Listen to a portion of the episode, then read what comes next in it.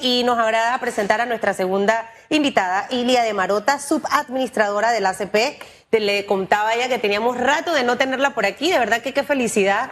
Eh, eh, una mujer que ha logrado cosas significativas en la autoridad del Canal de Panamá y que nos deben servir de motivación a todas las que estamos viendo y escuchando de que las cosas sí se pueden lograr. Lo único que hay que hacer es estar enfocado, qué es lo que quiero, y tener ese plan de trabajo, ese plan de acción, porque hay que trabajar para poder que hoy ella sea la subadministradora. Pagó peaje, como digo yo, hay que pagar peaje, Ilya. Así es. Bueno, buenos días, un placer estar aquí de vuelta con ustedes. Bueno, y hoy estamos. Los felicito, ocho años, felicitaciones. ocho años. Y, y, le decía a Félix que en estos ocho años recordaba también que la entrevistábamos cuando ella estaba a cargo del proyecto de ampliación del canal. Y ocho años después, ahora eres la subadministradora. Así que, para que usted vea toda la trayectoria que ha tenido radiografía, el único que no ha venido es el administrador. Tienes que decirle el señor eh, eh, Quijano sí venía, íbamos allá. Tiene que romper ahí eso para poder que nosotros lo entrevistemos. Avance del año fiscal 2023 del Canal de Panamá y cómo también nos fue en el 2022, eh, todavía en los años post, pandemia, pero que definitivamente el canal ha, mantenido su ritmo y para que nos puedas actualizar. Bueno, eh, buenos días a todos. Eh, nos va, como estábamos esperando, por el primer trimestre, digamos, del año fiscal 23.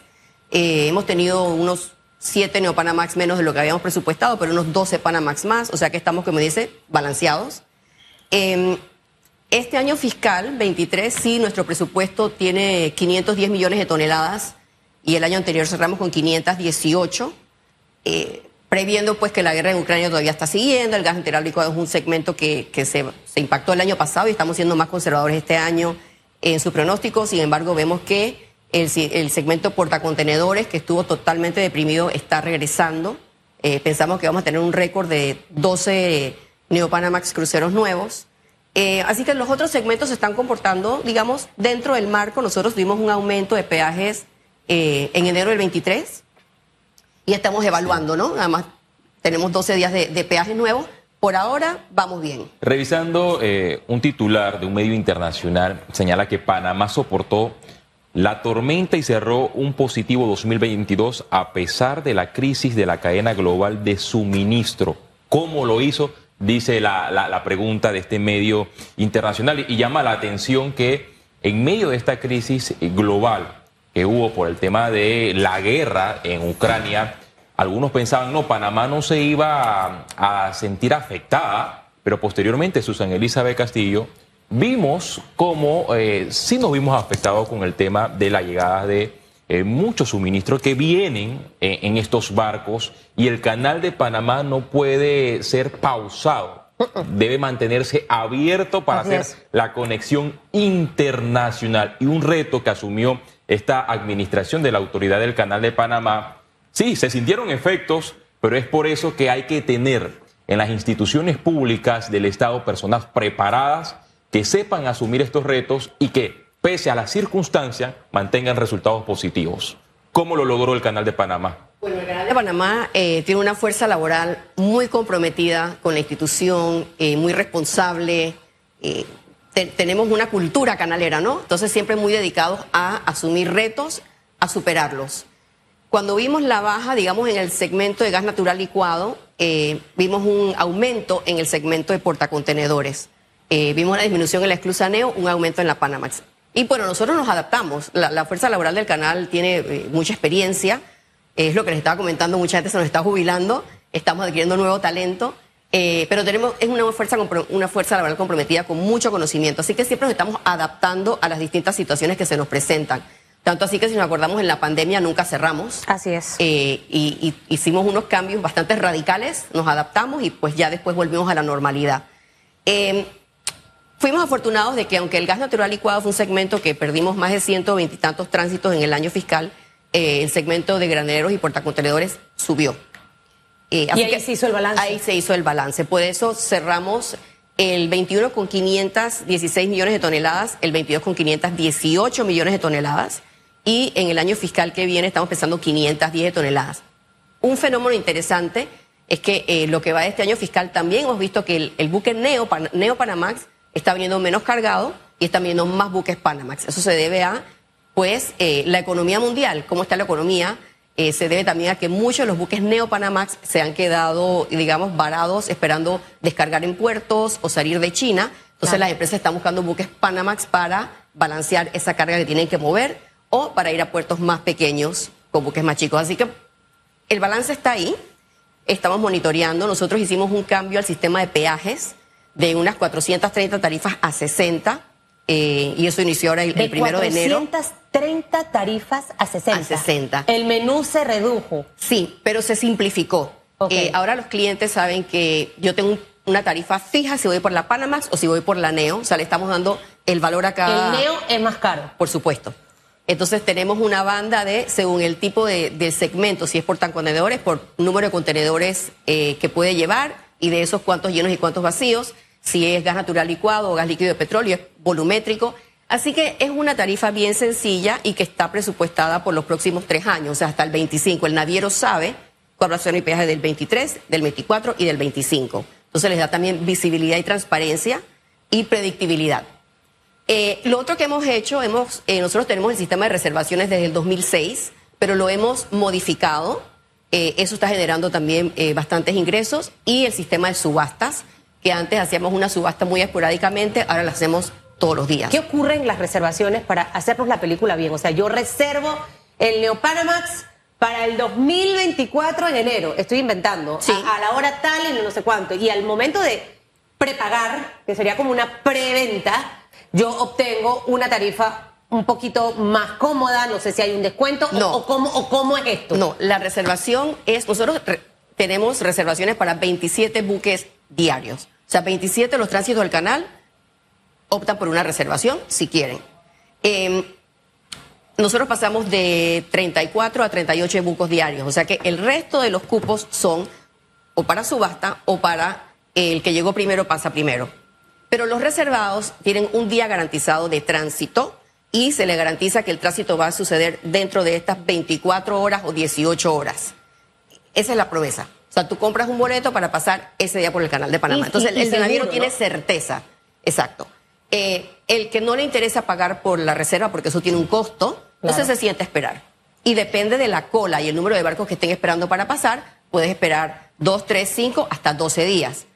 Eh, Que hemos por eso llegado vemos la filita a veces Claro. de barquitos y es los que no hicieron los que no hicieron reserva. Y digo, si hiciste reserva y quieres llegar unos días más temprano para hacer cambio de tripulación, Claro. o si quieres buscar combustible o abastecerte de algo, pues llegas dos o tres días de tu día de cruce y esperas para pasar. Ahora, dentro de todos esos planes, y, y me encanta mucho la, la- la metodología con las estrategias que trabaja el Canal de Panamá, porque ustedes se van adaptando a los tiempos, ¿no? Ya hemos visto que han hecho ajustes en peajes, han hecho ajustes eh, en tarifas, eh, en una serie más de servicios. ¿Cómo ha sido la recepción número uno de nuestros clientes del Canal de Panamá? Y dos, para este año, ¿qué otras adecuaciones han hecho? No sé si también los mercados eh, eh, salen ustedes a, ofrecer toda esta gama de, de- de servicio y atención a nuestros clientes. Eh, ¿Cómo va a ser esa estrategia? Porque obviamente el 2023 va a ser un año que va a venir golpeado por recesión, por la inflación en el mundo entero, eh, siendo Estados Unidos uno de nuestros principales clientes que son de los que en este momento van a tener y ya tienen de por sí una inflación bastante alta. Bueno, nosotros, para lo que es la estrategia de peaje, hicimos una audiencia, eh, se requiere, los tratados dicen que hay que hacer audiencia cuando vamos a cambiar peaje, y se les notificó por escrito a todos nuestros clientes, esta va a ser la nueva estructura, estas son las, eh, digamos, los principios, y ellos vinieron a su audiencia, eh, dijeron sus comentarios, hicimos algunos ajustes al respecto, escuchando siempre al cliente, porque nos debemos al cliente. Eh, otro servicio marítimo es otra gama de, de tarifas que tienen que pagar los navieros. Eso no requiere audiencia Sí. de peajes. Y también se establecieron unos nuevos que son eh, más bien cosas que queremos que el buque venga listo para, eh, para hacer el tránsito más eficiente y que no nos cause, digamos, eh, alteraciones al, al- a, la programación. Entonces tenemos dos tipos de cargos. eh, y les, explicamos, estas otras tarifas son porque no queremos cobrarles eso, queremos que vengan listos para transitar, que no haya una interrupción en el tránsito. Eh, así que trabajamos siempre junto de la mano, nosotros damos eh, notificaciones a las navieras frecuentemente de los cambios que hacemos, Otro cambio que estamos haciendo es queremos que ellos vengan preparados con el sistema que usan los prácticos para conectarse y transitar por la vía, para no tener solo que subir antenas y bajar antenas, así que eso es algo que se les está implementando nuevamente. Se les ha notificado con un año de anticipación para que tengan tiempo de prepararse, así que siempre estamos hablando con la industria, con nuestros clientes, tenemos una política muy de, puertas abiertas para poder eh, llenar las expectativas de las necesidades y adaptarnos al mercado. Estas modificaciones representarán para el Canal de Panamá un impacto económico de cuánto, tomando en cuenta que recientemente el canal aportó al Estado panameño para la vigencia del año 2022 2.494.4 millones, evaluada una cifra superior a la del año 2021, que fue de 2.000 80.6 millones de dólares. Ya tienen contemplado de cuánto sería esa cifra para el año 2023, de acuerdo a todas las modificaciones, actualizaciones que ha hecho la autoridad del Canal de Panamá. Correcto. Cuando se hizo la presentación del presupuesto a gabinete y asamblea, ya se está contemplado. Eh, el aumento de peaje no es el año completo, sino parte del año, el, el año fiscal del Canal de Panamá va del primero de octubre al 30 de septiembre. Eh, pero recordemos que yo dije que vamos a pasar 510 millones de toneladas en vez de 518. Bajamos 8. Bajamos eh, eh, toneladas, pero como subimos peaje, se espera que vamos a cerrar con un año ligeramente por arriba del 22. El 23 anticipa unos 2.544 millones, si, si recuerdo bien la cifra, de aportes al Estado. o sea que sí pensamos que vamos a tener un incremento en ingresos como de unos 300 millones, efecto de la disminución en el tonelaje, pero el aumento en, el precio. Sí, sabemos también que en el canal de Panamá se está haciendo la construcción, o se tiene planificado hacer la construcción de un túnel eh, sobre el canal o debajo del canal de Panamá. Al principio esto generó preocupación cuando el gobierno nacional eh, anunció la modificación en el diseño porque el gobierno anterior ya tenía contemplado otro estudio y otro diseño. Sectores eh, mostraron su preocupación. ¿Qué ha hecho el canal de Panamá hasta el momento? todo está planificado para brindarle o mandarle el mensaje internacional a las personas de que en efecto esta construcción se desarrollará de la mejor manera posible? Bueno, esa responsabilidad es del Ministerio de Obras Públicas y del Metro, no es del Canal de Panamá. El Canal de Panamá lo que hace es él da el permiso de compatibilidad, que quiere decir que esa actividad no impacta las operaciones del canal. Y se ponen algunas, eh, algunos términos y condiciones que tiene que cumplir la institución para garantizarle al canal que no va a ser impactado. O sea que realmente nuestra responsabilidad es ah, hacer un análisis de qué riesgos conlleva para el canal de Panamá este túnel y cuando damos el permiso de compatibilidad explicarle eh, al MOB y al Metro, estas son las precauciones que usted tiene que tomar para que nosotros no nos impactemos. Entonces, hasta ahí llegamos nosotros y por supuesto que eh, tenemos que evaluar de que lo que estamos solicitando se cumpla. Eso es, muy importante. Es decir, que mientras se desarrolle este túnel, el tránsito se mantendrá como se mantiene actualmente, va a ser fluido.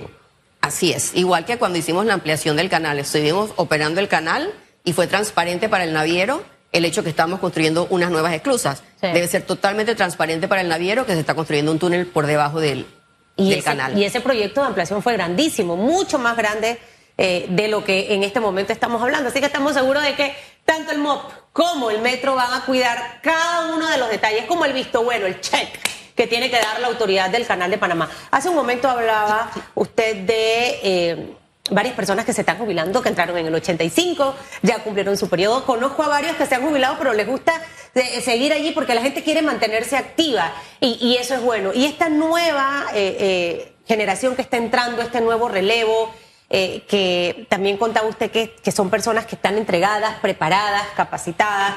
Y, y, la gente cuando ve las entrevistas, oye, es tan maravilloso todo lo que ocurre en la autoridad del Canal de Panamá. Yo quiero trabajar en el Canal de Panamá, qué proyectos vienen, probabilidades, posibilidades de que toda esa gente que se ha preparado eh, y que tiene esa aspiración de estar en una de las empresas de mejor ranking a nivel eh, nacional e internacional pueda tener ese acceso. ¿Cómo, ¿Cómo está todo eso? ¿Proyectos que puedan venir, no sé?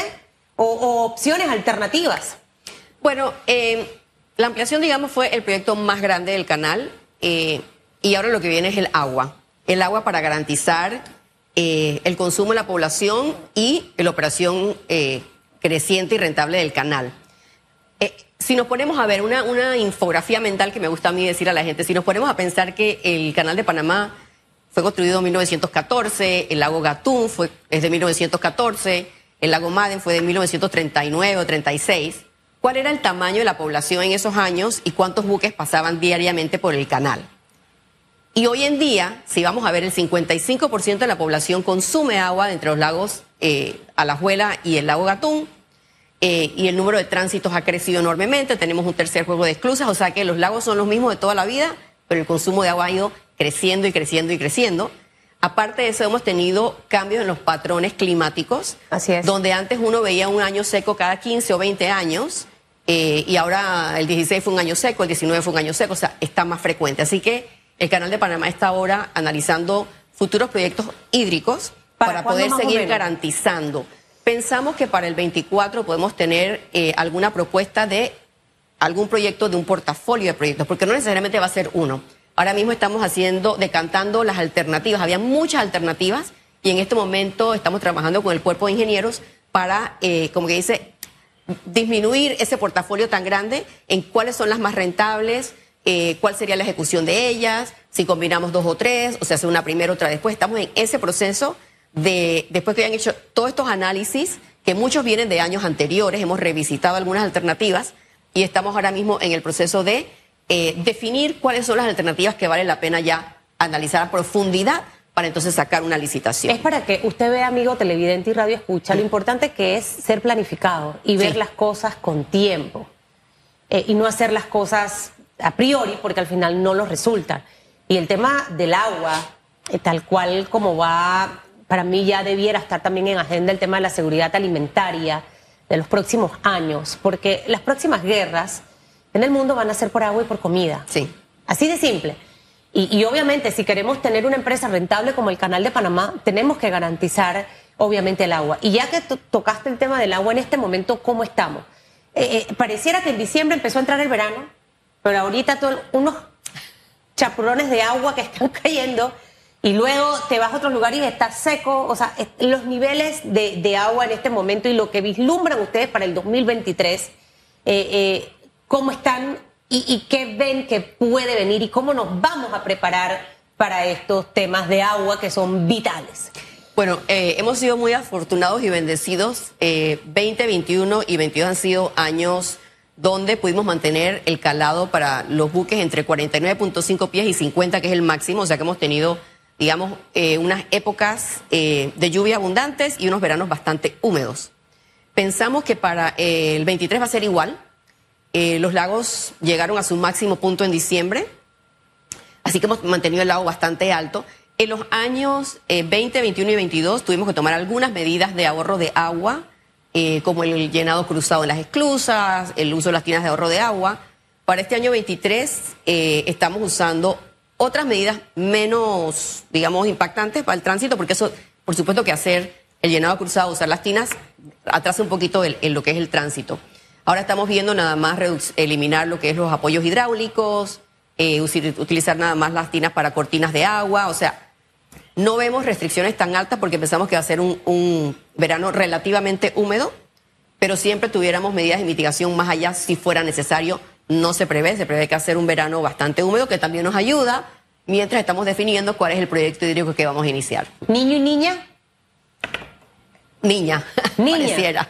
Pareciera niña. Bueno, al final lo importante que es ver con luces largas las cosas, Félix. O sea, para la gente que hace desfile y alumbrados de allá allá, aquí con años estamos viendo el tema de agua y planificando desde ahora. O sea, esto es al final fundamental para todo eso. Temporada de cruceros. Que vemos los cruceros, eh, eh, ingeniera eh, que están llegando al Cosway, que también a Colón. no sé si este es un cliente constante dentro de nuestra vía acuática, pero para que nos hable un poquito de esa proyección. Muy bien, el segmento de cruceros es un segmento em, importante, pero no grande dentro del canal. Si te pones a pensar que el segmento de cruceros son unos 200 tránsitos al año dentro de 14 mil tránsitos, pero los cruceros pagan un buen peaje, eh, promueven a Panamá, es más allá nada más del tránsito. De, en el el peor año de la pandemia, de esos 200 tránsitos se bajaron a 15 tránsitos en el año. y en el 22 subimos a 127 tránsitos. O sea que nos Oh. fuimos de 224 a 15 a 127 y este año estamos pensando que van a venir unos 200. O sea, vamos Eh, a llegar a los niveles que teníamos antes de pandemia. Cerquita. Todavía un poquito por debajo. Claro. Eh, pero sí. Eh, digamos de esos buques que llegan a Colón eh, y, a la- y Amador, como unos 10 de esos tran- tra- transitan el canal. Nosotros tenemos muchos tránsitos que llegan al Atlántico y hacen lo que se llama el turnaround. Ellos llegan, eh, viven la experiencia de lo que es transitar por las esclusas. eh, los pasajeros bajan en el lago Gatún, eso es muy bueno para la economía. Eh, tienen tours al Pacífico, al Atlántico, a ver las esclusas, lo que sea. Dan la vuelta y bajan de vuelta. Hay otros cruceros que sí transitan totalmente el canal. O sea que tenemos de los dos.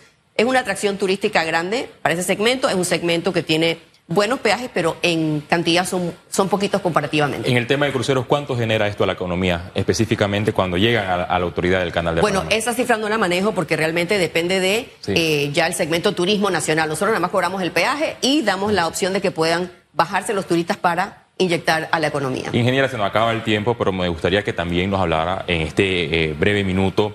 En el, año de- eh, en el mes de septiembre del año pasado se registró un desbordamiento en la línea oeste de Gatún.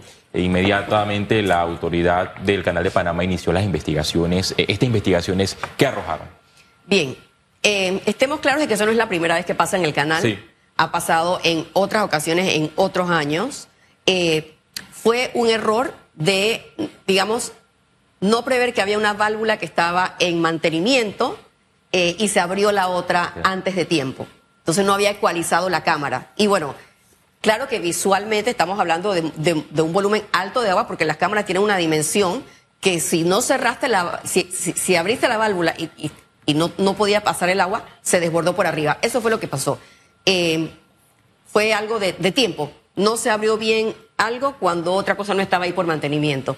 Entonces, eso es algo que ya tomamos en cuenta para que el sistema, digamos, de, de mantenimiento de la, eh, pro- la programación pueda ser como eh, que no se pueda equivocar la persona. Entonces, de todo se aprende. eh, para eso son los errores, para poder aprender. Entonces, como mencioné, hacemos cambios. el sistema ahora tiene dos o tres funcionalidades. Vamos a agregar una cuarta para que no pueda ocurrirse ese error nuevamente. Bueno, mientras tanto que el canal siga para adelante, porque al final es, es- el canal de Panamá es el orgullo de todos los panameños y gracias a, a ese trabajo que hacen muchos hombres y mujeres día tras día en esta vía acuática, el Estado recibe dividendos que son utilizados en educación, en carreteras y demás. O sea, me gustaría que en algún momento, yo sé que eso es difícil, el propio canal gestionara. Usted se Sí. imagina los proyectos, ay, tuviéramos, eh, esto fuera, esto fuera Suiza por el- el nivel de operatividad, pero le voy a poner más trabajo al canal de Panamá, pero creo que sí debe ser el modelo a seguir, tanto para las, em- las- las- el, el sector público, siempre lo he dicho, ahí hay un modelo de gestión con procesos establecidos, con un organigrama, no se necesita tanta, tanta, tanta, tanta gente haciendo exactamente lo mismo y los resultados obviamente van a ser positivos y por allá voy a ir a hacer un tour prontamente. Más de 2 mil millones de dólares de aportes del Canal de Panamá a el Estado panameño y eso hay que tomar en cuenta que inyecta el presupuesto general del Estado que supera los 27 mil millones evaluados. Si usted vive en Chiriquí, en Boca del Toro, y es de lo que dice, no, a mí no me llega nada, yo no recibo nada de los aportes del Canal de Panamá, para que usted tenga una idea, los subsidios están por arriba de los 2 mil millones de dólares y los aportes del Canal de Panamá también están por arriba de los 2 mil millones de dólares, para que tenga una idea. A todos nos toca. Sí, a todos. Que le vaya bien. Gracias. No se me pierda. Gracias No, no. por su participación. Tenemos que regresar por allá por las exclusas. Me gusta cuando, cuando hacemos programa desde allá.